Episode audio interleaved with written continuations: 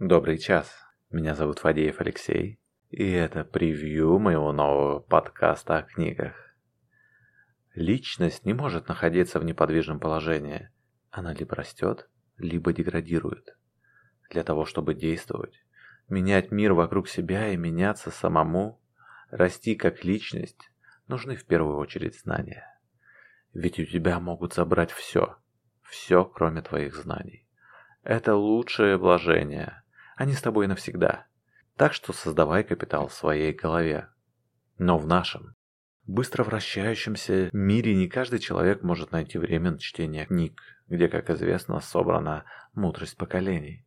Да и, честно говоря, не пишет нынче только ленивый, и в огромном книжном потоке зачастую сложновато вычленить ценный экземпляр.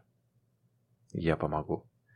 Я буду целыми днями читать их за тебя выделять суть и в аудиоформате выдавать тебе концентрат, а тебе лишь останется применить его на себе.